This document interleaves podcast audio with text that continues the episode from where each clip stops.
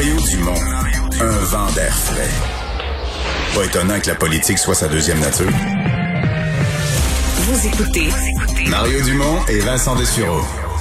Alors Vincent, oui, on a parlé euh, du budget en général, des mesures un peu plus précises euh, qui en qui en ressortent. Oui, parce que euh, on parle quand même de gros sous, là, évidemment, Oui. dans ce, dans ce budget-là. Évidemment, un des points qu'on surveillait le plus, vous en avez parlé, le retour à, à l'équilibre budgétaire qui est repoussé là, dans sept ans. Euh, donc, on va dépenser où? T'es pas d'accord? hein, ouais, Non. Parce que tu aurais cru qu'on peut, là. Même avec une année électorale en, qui Ah, mais ça, approche. s'en fout d'une année électorale, ça. Ouais, année mais tu sais électorale, comment ça marche, tu Mais veux non, être élu? mais non, mais non, mais non, mais non, mais non, mais non. Mais Je préfère être responsable plutôt que réélu? J'ai jamais été élu non plus. Oui, c'est tu viens peut-être de découvrir quelque C'est chose. peut-être pour ça. Mais euh, on prévoit une compression quand même. Mais après Ouais. euh, 2023, donc où là, on irait entre autres couper dans euh, bon dans certains programmes. On veut aller euh, co- couper 1,3 milliard par année à partir de 2023-2024. Pas si tu trouves que c'est un c'est un trop petit chiffre là. Non, mais Euh, c'est pas la question. La question, c'est que, tu sais, je veux dire, les dépenses cette année, là, ils ont augmenté à un rythme complètement débile, là. Comment les dépenses cette année ont augmenté de 15 dans une, d'une année à l'autre, là, à Oui. peu près, là. Et ça, faut, là-dedans, il est supposé avoir des dépenses. Tu sais, la question est celle-là, là. C'est supposé être des dépenses temporaires. Et pour moi, le seul enjeu, c'est quel est le pourcentage des dépenses temporaires qui vont se transformer en permanentes? Il y a des évidentes. Je l'ai dit à Paul Larocque tantôt. Les préposés aux bénéficiaires là, qu'on a embauchés, on va pas les renvoyer chez eux après Oui. la pandémie. On manquait de monde dans les, CHS dans les CHSLD, on va les garder. et on espère qu'on n'accepte plus ça, ce niveau de service, puis que ça, on Voilà. l'augmente à jamais.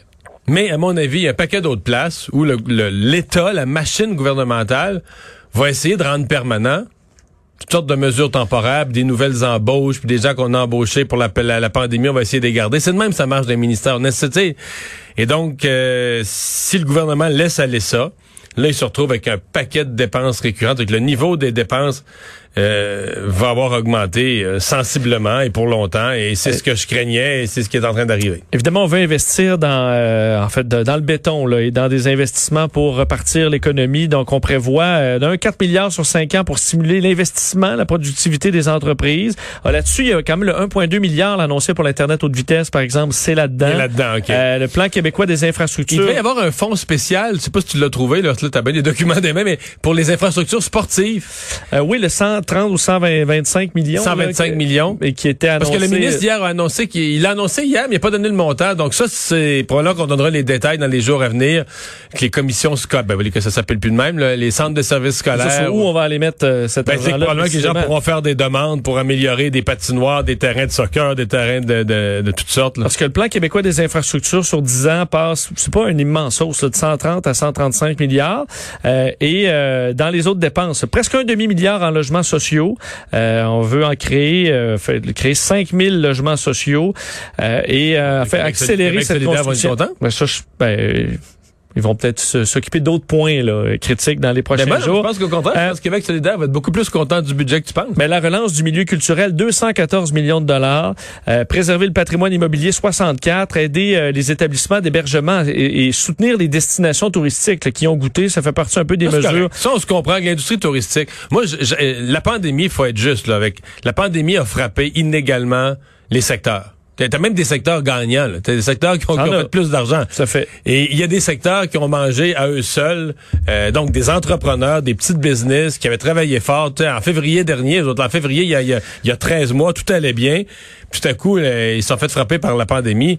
Euh, je comprends qu'on ait une pensée, euh, des mesures ciblées pour eux. Euh, D'ailleurs, pour ça, pour l'hébergement, c'est quand même 200 millions sur euh, sur cinq ans. Euh, les nouvelles places en garderie, puis on voit il y a beaucoup de parents qui sont euh, euh, à bout là, de ces places qui manquent. 116 millions pour créer de nouvelles places en garderie, c'est ce qu'on trouve. Et un des points d'interrogation, les transferts fédéraux, là, entre autres en santé, qui sont demandés. On est en, si on s'obstine l'entre province et le gouvernement fédéral. Alors ça, on le, on le prévoit qu'il y aura une augmentation, mais il n'est pas nécessairement budgété. Là. Alors on espère que ça se règle avec le gouvernement fédéral, mais on n'en est pas encore là. Euh, On peut aller à d'autres nouvelles. Là, il est les 29. On nous dit qu'à 30 d'une minute à l'autre, on va avoir le porte-parole de la police de Montréal. Je vous le rappelle, il y aurait arrestation dans le dossier euh, Camara. On est en attente de ça. Euh, bon, euh, ce budget, évidemment, c'est pas, pas, une chose que le gouvernement écrit noir sur blanc, mais il s'est caché quelque part dans toutes les toutes les raccoins du budget. On s'est on s'est réservé des montants pour augmenter le salaire des employés du secteur public. Mais il y en a déjà qui se préparent à affronter le gouvernement. Là, on avait eu les profs de cégep et là, un autre groupe qui annonce la grève. Oui, 49 000 enseignants. C'est euh, c'est énorme. Hein, près de ces, en fait, enseignants syndiqués qui représentent, euh, qui sont représentés par la Fédération autonome de l'enseignement déclencheront une grève générale illimitée dès le 31 mai s'il n'y a pas d'avancée qualifiée de significative là, euh, constatée aux tables de négociation. C'est ce qu'on disait chez les neuf syndicats affiliés à la FAE aujourd'hui, disant que c'est un moyen de pression de dernier recours mais qui vise à répondre à l'attitude qualifiée de contre productive euh, qu'affiche le gouvernement aux tables de négociation selon euh, la FAE. Donc, euh, bon, on dit que c'est des, bas salaires par rapport à ce qu'on retrouve ailleurs au pays, que le gouvernement n'ayant pas assez aidé avec des services spécialisés, ben s'est retrouvé à en rajouter sur les épaules des enseignants et que le gouvernement a donc 67 jours pour en arriver à une entente satisfaisante. Sinon, ben on se retrouvera avec un méchant problème. Là. Donc, une grève en pleine année pandémique